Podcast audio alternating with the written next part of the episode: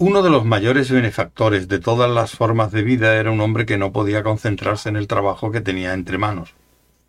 Brillante, desde luego. Uno de los principales ingenieros genéticos de su generación y de cualquier otra, incluido un montón de los que él mismo había diseñado, sin duda alguna. El problema consistía en que tenía demasiado interés en cosas a las que no debería prestar atención, al menos ahora mismo no. Tal como le diría mucha gente. Asimismo, y en parte debido a ello, era de una disposición bastante irritable. De modo que cuando amenazaron su mundo unos terribles invasores procedentes de un planeta lejano que aún se encontraban a mucha distancia pero que viajaban deprisa, él, Blart Bersenwald III, no se llamaba así, lo que no tiene mucha importancia, pero sí mucho interés porque, bueno, ese era su nombre.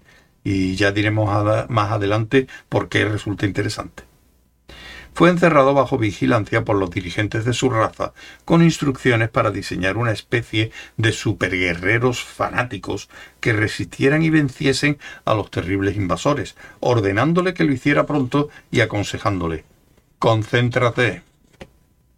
Así que se sentó frente a la ventana, contempló el césped veraniego y se dedicó a diseñar con afán pero inevitablemente había cosas que le distraían un poco, y cuando los invasores entraron prácticamente en órbita alrededor de su mundo, había inventado una nueva especie de supermosca que, sin ayuda, podía entrar volando por la apertura de una ventana entreabierta, con un interruptor para niños.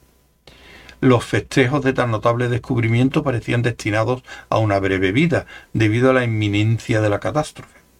Las naves extranjeras aterrizando.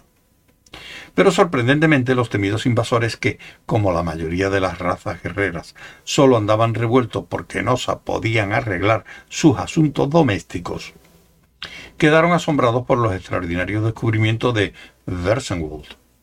Se unieron a las celebraciones y se les convenció para que firmasen una amplia serie de convenios comerciales y un programa de intercambio cultural y, en asombrosa contradicción con la norma habitual en el desarrollo de tales asuntos, todo el mundo interesado vivió feliz a partir de entonces.